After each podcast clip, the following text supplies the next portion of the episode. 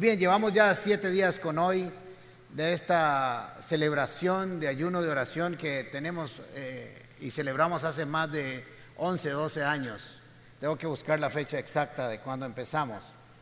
Eh, y estoy muy expectante y muy emocionado por lo que falta, porque si hasta ahora hemos visto la gloria de Dios, vamos a ver aún mayores y mejores cosas para esta congregación y para sus vidas. Así que quiero aprovechar que estamos en este tiempo para hablar de la oración y de la fe un poco. Y digo un poco porque ambas son dos temas que podemos abarcar por meses y por meses aprendiendo de la oración y de la fe. Y vamos a aprender directamente de Jesús, de su boca, de su enseñanza, eh, que está en Marcos capítulo 11. Dice así Marcos capítulo 11, versículo 20 en adelante. Por la mañana, al pasar junto a la higuera, vieron que se había secado de raíz. Esto es muy importante que la descripción del evangelista dice, había, se había secado de raíz. Pedro acordándose le dijo a Jesús, Rabí, mira, se ha secado la higuera que maldijiste. Jesús responde, no a una pregunta, sino a un comentario. Tengan fe en Dios, respondió Jesús. Les aseguro que si alguno le dice a este monte, quítate de ahí y tírate al mar, creyendo sin abrigar la menor duda de lo que dice, que, perdón, de lo que duda de que lo que dice sucederá, lo obtendrá. Por eso les digo, crean que ya han recibido todo lo que estén pidiendo en oración y lo obtendrán. Ahora, empecé en el versículo 20 de Marcos capítulo 11, pero voy a hacer una introducción al contexto de dónde está eh, ubicado ese texto que, estaba, que acaba de leer. Estamos en Marcos capítulo 11 y en, los versículos del 1 al 11 Jesús ha entrado lo que llamamos la entrada triunfal o lo que llaman tradicionalmente el Domingo de Ramos. Así que entró a Jerusalén para la semana de la celebración de la Pascua Ah, la gente se quitó sus mantos, tiraron palmeras, gritaban Osana, el que viene en el nombre del Señor, bendito el Rey, y lo adoraron y había un fiestón. Parecía, parecía que había un avivamiento espiritual en Jerusalén, en Israel. Habían, parecía que habían reconocido al rey, parecía que habían reconocido al Mesías, parecía que venía un despertar porque habían visto el cumplimiento de las profecías, de las promesas y de la redención de Israel a través de su rey y sobre sus vidas. Pero tan solo parecía, porque días después muchos de esos que hoy le estaban adorando estarían gritando, crucifícale. Pero parecía solamente que había un despertar espiritual, que había un avivamiento. Eso está del versículo 1 al 11. En el versículo 12 se nos cuenta una historia que dice que Jesús tenía hambre y vio de lejos que había una higuera, un árbol de higos, un arbusto de higos, que se veía hermoso, se veía precioso desde lejos. Dice que Jesús tenía hambre y no es, no es una forma poética de decirlo, es que tenía hambre, era en la mañanita. Así que vio un árbol de higo de lejos y dice, ese árbol debe estar cargado de higos, debe estar taqueado. Voy a desayunarme unos higuitos. ¿Y por qué parecía? Porque los higos, la hoja, su hoja, sale después del fruto. Así que cuando está la hoja es porque ya hay un fruto adentro. Así que la ve de lejos y dice, ese árbol es extraordinario, es increíble. Sus hojas, su verdor, su apariencia dice de que debe estar taqueado de frutos. Y cuando llega, no tiene nada. Se sorprende. Y dice, ¿qué es esto? ¿Cómo este árbol tiene esta apariencia pero no da frutos, así que lo maldice. Le dice eh, en el versículo 13, cuando llegó a ella solo encontró hojas porque no era tiempo de higos. Nadie vuelva jamás a comer fruto de ti, le dijo a la higuera. Y esto lo oyeron sus discípulos. Así que hasta ahora no ha pasado nada excepcional con, con la excepción, valga la redundancia, de que Jesús maldice una higuera, maldice un árbol. Y quiero decirles que Jesús puede maldecir. De hecho lo dijo, es maldecir, decir mal de algo para que no cumpla su, su propósito. Así que hasta ahora nada más Jesús ha hecho eso y continúa su viaje de Jerusalén. Está saliendo de Betania y se va de camino a entrar a la entrada triunfal. En Marcos capítulo 11, versículo 15 dice que llegó Jesús a Jerusalén y dice en el 15, llegaron pues a Jerusalén, Jesús entró al templo y comenzó a echar allí a los que compraban y vendían. Volcó las mesas de los que cambiaban dinero y los puestos de los que vendían palomas. Y no permitía que nadie atravesara el templo llevando mercancías. También les enseñaba con estas palabras. No está escrito o es lo mismo que escrito está. Mi casa será llamada casa de oración para todas las naciones. Casa de oración. Ahora, Jesús les acaba de decir que su casa, hasta ahora su casa en ese momento, para los judíos, era el templo. Ahí era, se llevaba la actividad religiosa del pueblo de Israel. Ahí era donde se celebraban los sacrificios, ahí se celebraba la adoración, ahí estaban los sacerdotes, etcétera, etcétera. Ahí se llevaban los actos de purificación, etcétera, etcétera, etcétera. Así que Jesús llega y se encuentra con que ahí en el templo está sucediendo algo que no debería encontrarse. Y no es por casualidad que estos tres acontecimientos estén en este capítulo, porque todos están concatenados, todos están unidos para traer una sola enseñanza a nosotros y al pueblo de Israel. Así que dijo, esta es mi casa y mi casa es una casa de oración para todas las naciones. Sin embargo, Jesús llega a Jerusalén y ve un templo un templo bonito, no tan bonito como el que habían tenido antes, pero un templo agradable, un templo bonito. Y se supone que cuando Jesús entrara a ese lugar encontraría una adoración como la que tenía ahora la comunidad paz, como la que ha tenido en estos días. Pero se encontró algo que no esperaba. Se encontró que habían convertido su casa en un centro de mercancías, de mercaderes, de intercambio de monedas venían personas de otros lugares a rendir su adoración y tendrían que cambiar monedas, era un, cambiar, un cambio de traiga dólares y le doy colones y traiga euros y le doy dólares y ahí estaban y vendían eh, eh, palomas y otras cosas para poder llevar los sacrificios porque la gente no podía traérselos donde venía. Así que habían corrompido, se había distorsionado la razón por la cual estaba ese templo. Así que se enoja vuelca las mesas, hace un látigo, vuela cincha, como decimos en Costa Rica, y echa a todo el mundo y dice, y nadie entra aquí si viene a vender.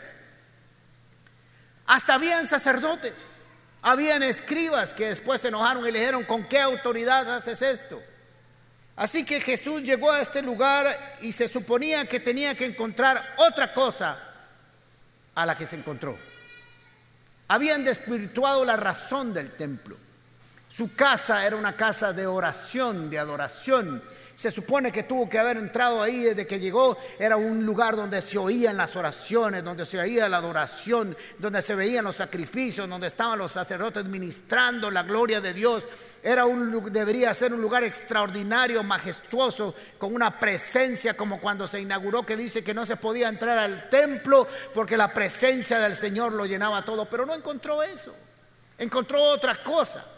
Se les había olvidado la razón por la cual estaba ese templo en medio de la ciudad santa. Ahora es importante recordar en este espacio que la higuera bíblicamente representa a Israel. Vamos a leer Oseas capítulo 9, versículo 10. Dice, cuando encontré a Israel fue como hallar uvas en el desierto. Cuando vi a sus antepasados fue como ver higos tiernos en la higuera. Pero ellos se fueron tras Baal peor y se entregaron a la vergüenza, se volvieron tan detestables como el objeto de su amor. Así que Jesús no solamente nos va a dar una enseñanza aquí acerca de la oración, acerca de la fe, sino que también va a aprovechar para dar un mensaje profético acerca de Israel.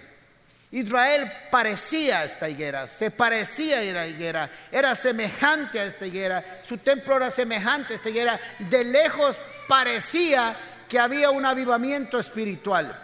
De lejos parecía que la religión de los judíos era algo vivo, algo extraordinario en medio de su pueblo. De lejos parecía que eran adoradores y oradores. De lejos parecía que le servían a un Dios vivo, pero no. Sus corazones se habían perdido de camino. Habían declarado que era el Mesías, Osana, el que viene en el nombre del Señor, y parecía, solo parecía que estaban bien espiritualmente. Solo parecía que practicaban la religión correctamente, pero no es así. Así que como la higuera, así aparentaba el pueblo de Israel. Así como Jesús fue y se encontró a la higuera y dijo, voy a comer higos porque se supone que si están las hojas hay higos que comer, voy a ir al templo de Jerusalén y se supone que encontraré un espacio de adoración, de oración, de integridad espiritual, de integridad de vida, de adoración. Los sacerdotes ministraron, pero tampoco lo encontré. Así que ya conocemos un poco de la historia o mucho de la historia. En el año 70 entre el emperador Tito y despedaza Jerusalén, despedaza Israel, se da la diáspora y hasta el 48 aparece una nueva nación. No volvió a dar frutos porque se desviaron, no entendieron, no comprendieron el propósito por el cual Dios los había puesto en la tierra y se había manifestado a ellos. Así que nosotros tenemos que revisar qué es lo que está aquí en medio de esta enseñanza. ¿Qué es lo que Jesús quería revelarnos a nosotros? Más o menos podríamos decir, para hacer una aplicación con nosotros hoy. Porque usted podría decir, esto fue con Israel, esto fue en Jerusalén, esto pasó en Betania, esto pasó en el tiempo de Israel, de su, eh, cuando todavía era una nación, un pueblo que estaba unido en una tierra. Pero ¿qué tiene que ver conmigo? Tiene que ver mucho porque Jesús está hablando del corazón, está hablando de las apariencias. Jesús está hablando de que Jesús, de que Él va a poder venir aquí a la iglesia y se supone que va a encontrar gente orando, gente adorando gente con un corazón limpio, gente de fe, gente que camina en santidad. Se supone que no debería encontrar apariencias de higos. El problema es que a través de generaciones y desde hace muchos siglos, la religiosidad ha echado a perder la verdad bíblica. Y muchos de nosotros vivimos de apariencias. Muchos de nosotros vivimos de lo que nos pueda decir la gente o que pueda pensar de nosotros desde afuera.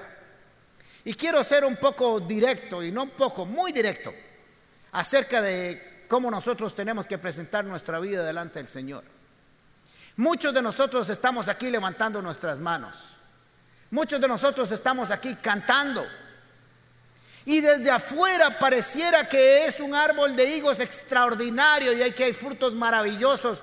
Pero ¿qué se encontraría Jesús si abre tu corazón? ¿Qué se encuentra Jesús si abre tu corazón, si entra a ese lugar, si hay una apariencia, parece que conoce al Señor, parece que adora al Señor, parece que se ha entregado al Señor, pero ¿qué se encontraría Jesús si abre tu corazón? ¿Qué encuentra ahí? Es una pregunta que cada uno de nosotros tiene que hacerse hoy. Porque estamos adorando al Señor, estamos en tiempos de oración, estamos en tiempos de santidad, donde nos cuidamos, donde hacemos ayuno y oración, pero la verdad es que hay algo verdaderamente en nuestro interior que ha transformado. Hay una realidad entre lo externo y lo interno, hay una concordancia y una unidad. ¿O solo hay una apariencia religiosa para que no nos vean en nuestra verdadera condición? Jesús nos dice hoy cuál es tu verdadera condición, la de adentro. Pues Israel tenía una apariencia externa y una apariencia interna, igual que la higuera, que refleja, que nos da una enseñanza de Israel. Por fuera se veía muy lindo, pero no tenía frutos. Y cada uno de nosotros hoy quiero motivarlo a que haga una profunda reflexión si su vida es pura religión. Yo he tenido que hacerlo. Yo he tenido que ser confrontado entre las apariencias de lo que pueda decir la gente de mí y si realmente soy así. En este último año de diferentes pruebas he tenido que ser confrontado por el Espíritu Santo y decir, ¿realmente creías lo que creías? ¿Realmente creías lo que enseñabas? ¿Realmente vivías lo que decías que se aparentemente parecía que vivías? o eras pura paja. Cada uno de nosotros tiene que llegar no solo una vez, muchas veces a ser confrontado con la realidad espiritual. Y yo sé que hay debilidades, y yo sé que hay pecados con los que hay que trabajar. Pero eso, una gracia mal entendida, nos puede llevar a tener apariencias como la higuera. Y la higuera se secó, la higuera se marchitó, porque no hay momento, ah, tiene que haber un momento entre lo externo y lo interno, se tienen que unir y tiene que haber una realidad. Y por lo general la realidad es que lo seco se consume el verdor si no hay una verdadera espiritualidad. Gente que vienen a la iglesia domingo tras domingo o fin de semana tras fin de semana, están involucrados en diferentes eh, grupos, pero cuando nosotros vemos sus corazones, oímos historias aquí y decimos, pero ¿cómo? ¿Cómo es que alguien hace esas cosas? Se supone, suponiendo que viene a la iglesia y que participa y que es líder. Porque hay una religiosidad, hay una apariencia. Nos han enseñado, la religión nos ha enseñado a vivir de apariencias y no de realidades.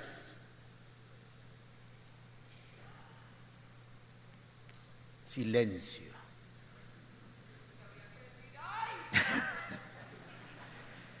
Ahora miren qué interesante porque aquí hay otra enseñanza profunda. Cuando Pedro llega y dice, mira Señor, se ha secado la higuera que maldijiste desde la raíz.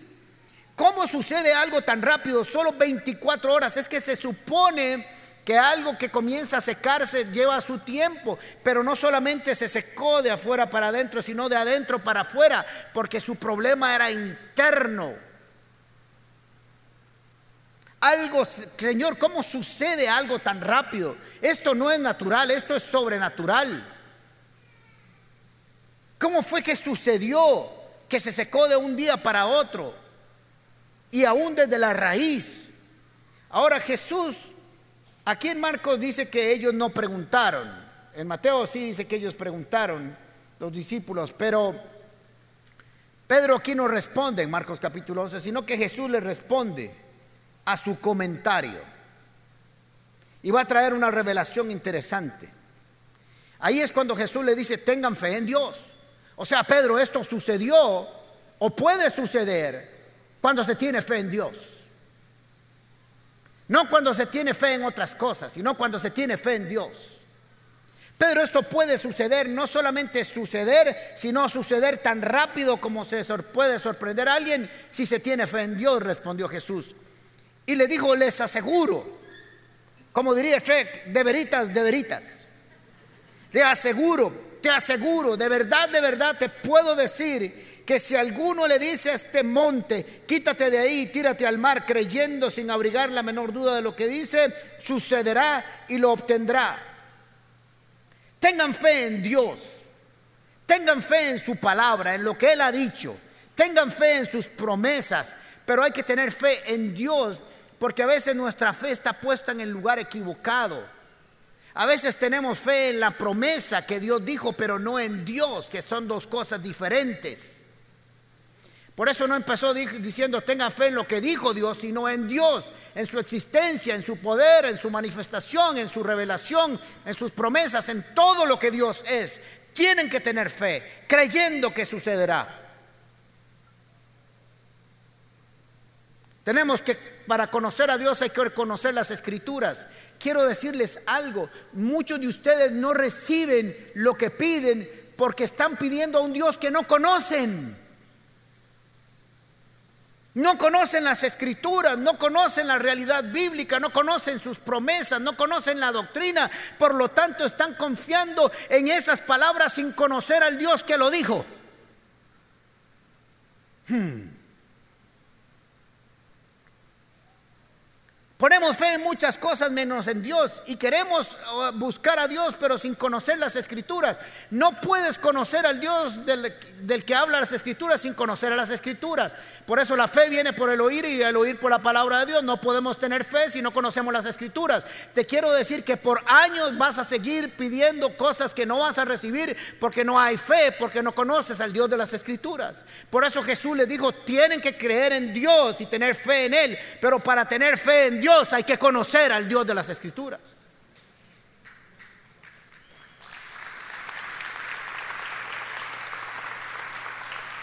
Un cristiano sin escrituras no es un cristiano real.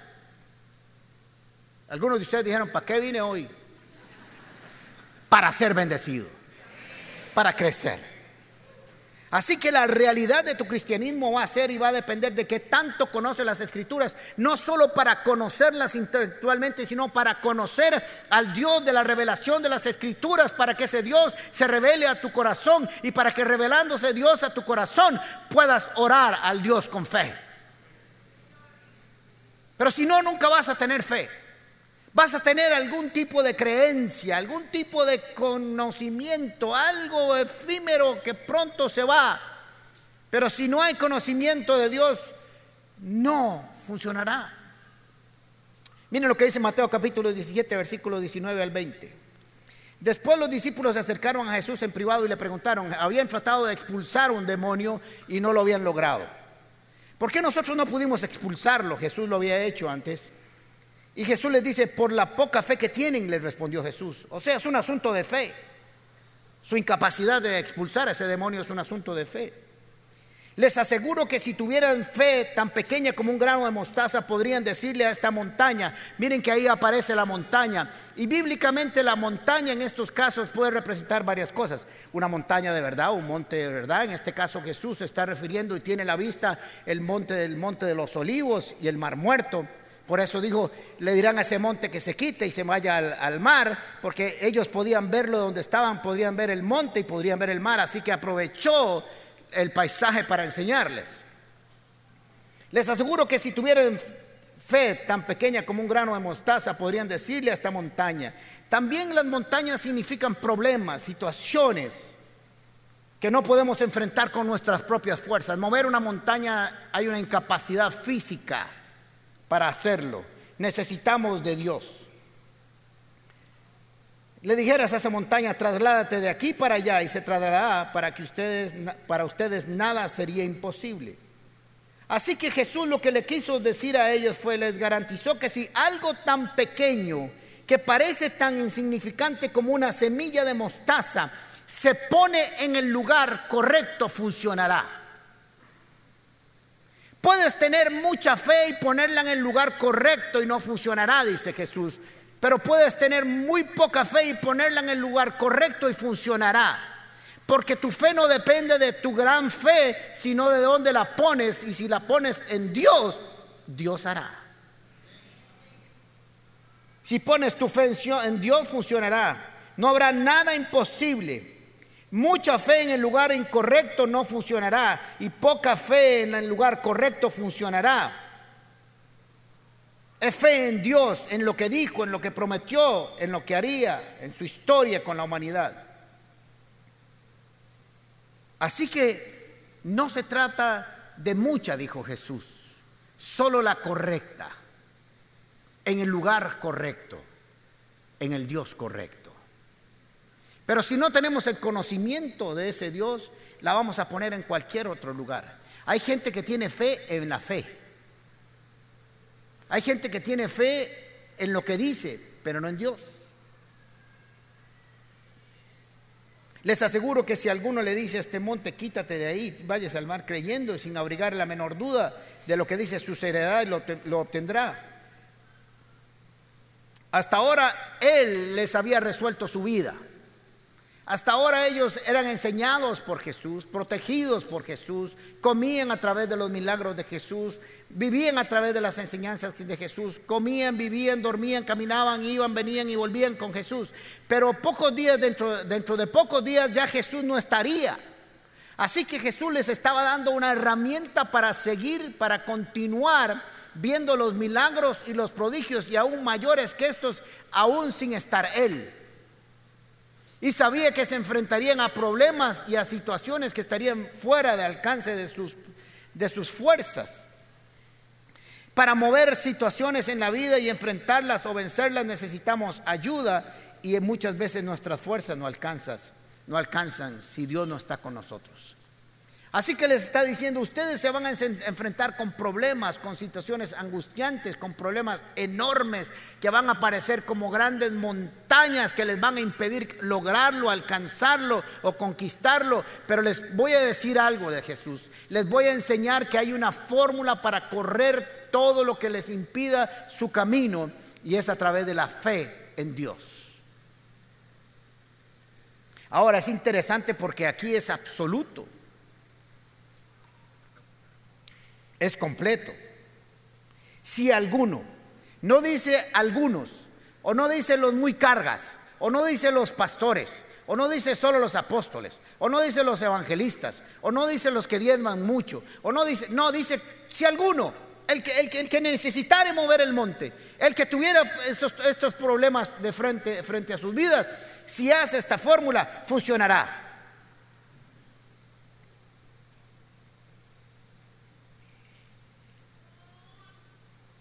Pero tenemos que entender que en la Biblia hay promesas que tienen una condición para cumplirse. Y hay oraciones que tienen una, una, condición para cumplirse. O sea que hay situaciones condicionales e incondicionales. ¿Cuáles son las incondicionales en las escrituras? Aquellas cosas que Dios ha dicho que hará porque hará, porque va a hacer, le guste a la gente o no le guste, crea o no lo crea, Dios lo va a hacer. Esas son incondicionales, no están sujetas a nada. Pero hay algunas cosas que tienen algunas condiciones en las escrituras para que se cumplan. Condiciones en las que nosotros tenemos que cumplir, calzar o encajar para verlas cumplidas en nuestras vidas. Y aquí esta es una oración que tiene alguna condición que tenemos que aprender. Cuando no sepas si lo que estás viviendo es condicional o incondicional, Trátalo como si fuera condicional para que hagas una revisión de todos los elementos que tienen que estar juntos para que se cumpla. ¿Me siguieron? Si algo es incondicional, no tienes que hacer nada. Si algo es condicional, tienes que hacer algunas cosas, empezando por tener fe. Pero si no sabes si hay otros elementos, si es condicional o incondicional, trátalo como si fuera condicional. Así que haz una revisión de tu vida y mira qué es lo que falta. Primera de Juan capítulo 5 versículo 14 15 dice, y esta es la confianza que tenemos al acercarnos a Dios, que si pedimos algo conforme a qué, si pedimos algo conforme a su voluntad, Él nos oye. Y sabemos que Dios oye todas nuestras oraciones, porque, porque podemos estar seguros de que ya tenemos lo que hemos pedido. ¿Se dan cuenta que es la misma estructura? Ahora, aquí hay varias cosas importantes que dice que si pedimos algo conforme a su voluntad, Él nos oye. Voy a leerlo otra vez. Esta es la confianza que tenemos al acercarnos a Dios, que si pedimos algo conforme a su voluntad, Él nos oye. Y si sabemos que Dios oye todas estas oraciones, podemos estar seguros de que ya tenemos lo que hemos pedido. Ahora mire, yo creo varias cosas aquí que voy a revisar muy rápidamente. Hay una voluntad expresa por Dios. Dios quiere que seamos salvos. Es una voluntad expresa. Usted no tiene por qué orar y decir, Señor, ¿quieres tú que yo sea salvo? Y el Señor le dice, y vamos, entonces ¿para qué vine? Morí, vine, morí, resucité, me crucifiqué, derramé la sangre. ¿Qué está esperando? Él, no lo va a decir así, pero yo sí. Señor, ¿tú quieres que yo sea, tenga una vida de santidad? No, ¿qué está buscando? Ah? O sea, hay cosas que ya está expresa su voluntad. Ya está clara. Dios ha expresado muchas cosas que ya están soberanamente manifiestas. Dios quiere que seamos sanos, sí, Dios quiere que seamos sanos. Por su llaga fuimos sanados y Él llevó nuestras cargas y nuestras enfermedades en la cruz del Calvario. Y todo el que le preguntó a Jesús que si quería sanarlos, Él dijo que sí. Ahora, hay otra cosa también que tenemos que añadir, que si pedimos algo conforme a su voluntad, y tiene que ver conmigo. Porque también hay una voluntad de Dios para que nosotros compramos algunos requisitos, no para salvación, pero sí para actuar en la fe. Por ejemplo, una oración sin fe no tiene resultados. Necesita una condición, sí o no. ¿Sí o no? Sí, necesita tener fe. Ahora, hay algunas cosas que necesitan ser, que son condicionales, que tienen que ver con nosotros. Así que no solamente hay que pedir conforme a la voluntad de Dios para saber que estamos algo pidiendo algo conforme a su voluntad.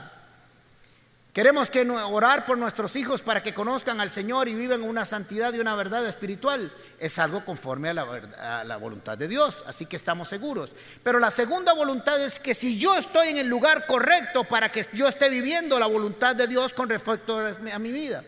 ¿Me entendieron? Yo no puedo estar con la querida en un motel pidiéndole, Señor, bendíceme. Bendice a mis hijos. Y el Señor puede estar diciendo, sí, yo quiero bendecir a tus hijos, pero ahora no te puedo escuchar. Porque tengo un trato con usted. Primero necesito tratarlo a usted para que su oración esté conforme a mi voluntad. ¿Me estoy explicando? Así que por lo general pedimos algo y tratamos de pedir algo que sea conforme a la voluntad de Dios, pero primero no pasamos por el primer capítulo de la oración que es si nosotros estamos dentro de la voluntad de Dios, con nuestras vidas. ¿Vamos bien? Así que usted necesita revisarse, analizarse para que no le pase lo de la higuera, que tiene una apariencia por fuera, pero por dentro se va a secar. Está seco. No hay frutos dignos de arrepentimiento.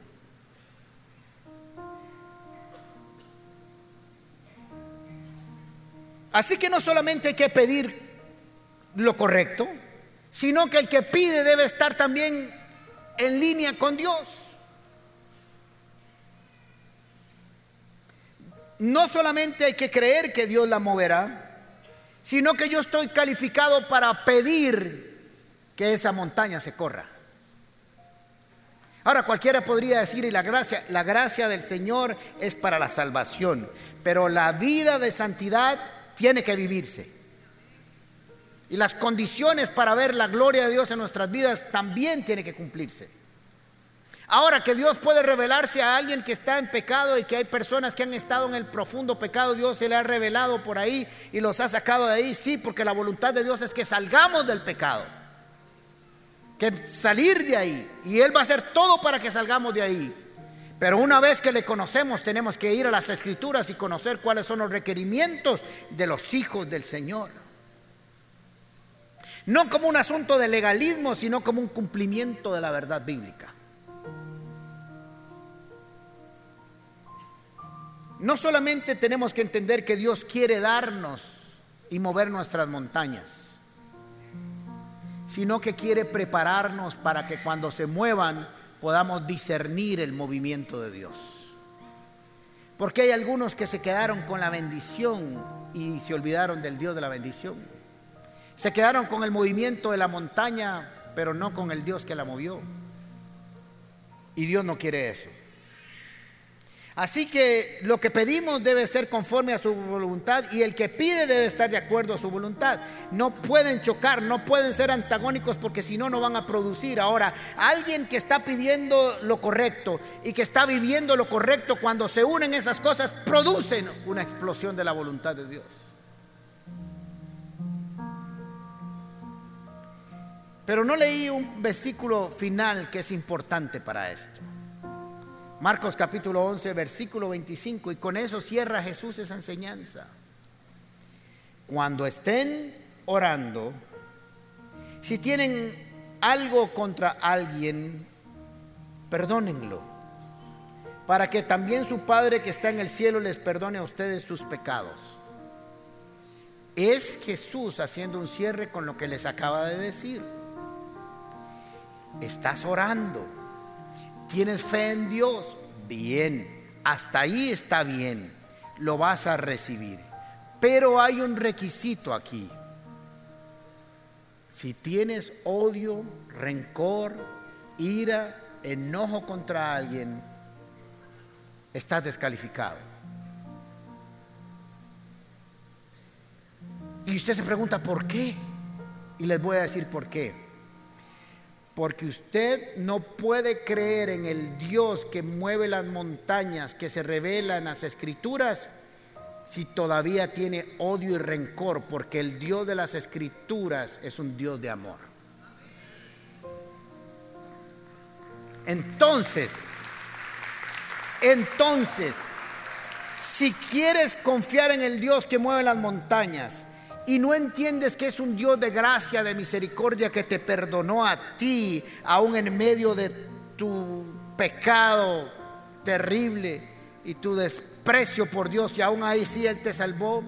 Si no has conocido a ese Dios y no puedes perdonar a otros, no, tienes la fe equivocada.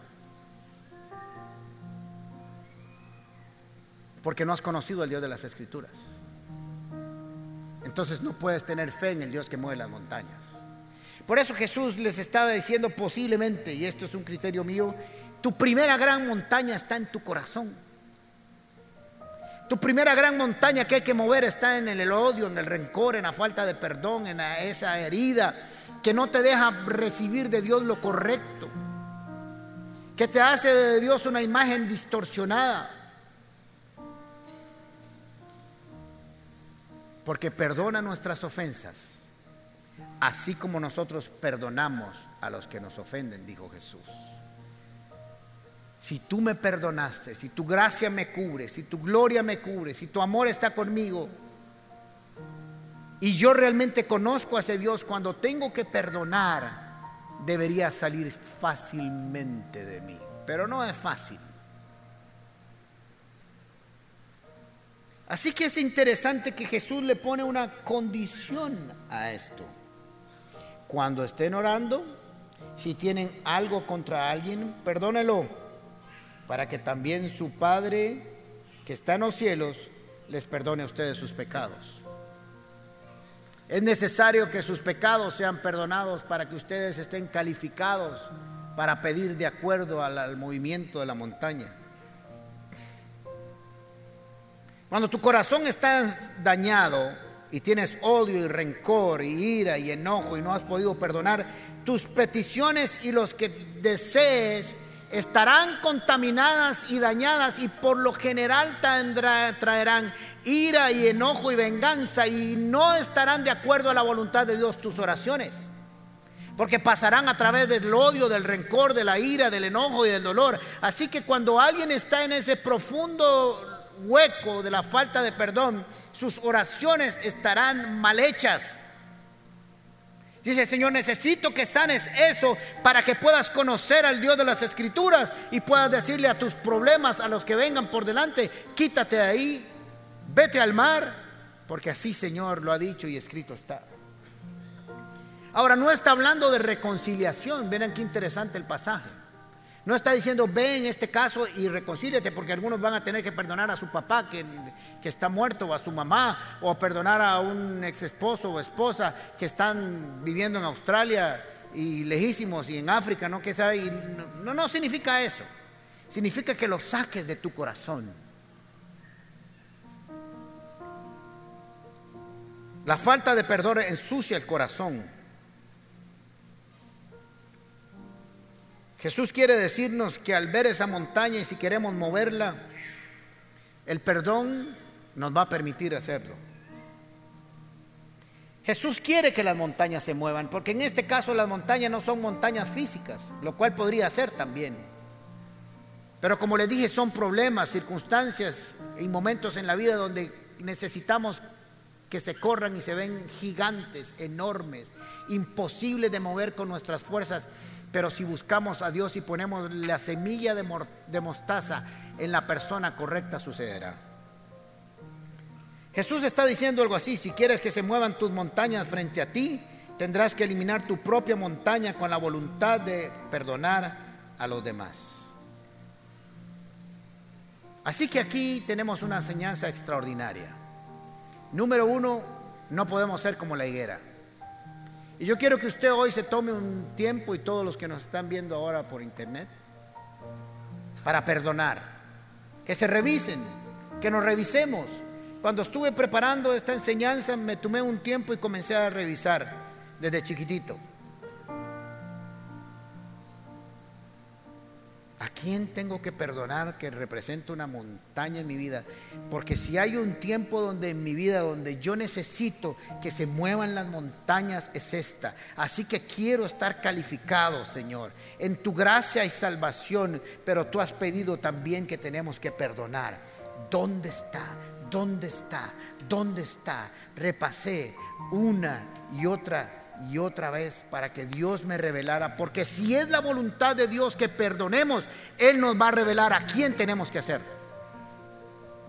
Porque esa es su voluntad. Tenemos que dejar de andar con religiosidades. Usted puede engañarnos a nosotros, puede engañar a su pastor, a su esposa, a sus hijos, al maestro, a su jefe, Vea, usted puede engañarlos y los puede engañar por toda su vida casi. Lo entierran y, usted está a punto de morir y dice, ah, engañé a todo el mundo toda mi vida. Pero a Dios no lo va a engañar. Y a usted mismo sobre todo nunca se va a engañar. Déjese de religiosidades y diga, sí, tengo que cambiar en esto, tengo que superar esto, tengo que perdonar, tengo que dejar de ser como esa higuera porque si no me voy a secar. Y la voluntad de Dios es que lleves fruto. Mucho fruto, abundante fruto. Hay montañas en tu vida que se van a correr, porque el Señor dijo que se van a correr, se van a correr si tienes tu fe en Dios. Tienes que hacer que tu fe crezca y tienes que conocer al Dios de las Escrituras, conociendo las Escrituras. Si no conoces las Escrituras, no puedes tener la fe en el Dios correcto. Tendrás la fe en otro Dios, en un cuento parecido, pero no en el verdadero. Iglesia, comunidad paz, tienes que conocer las escrituras. No es una opción.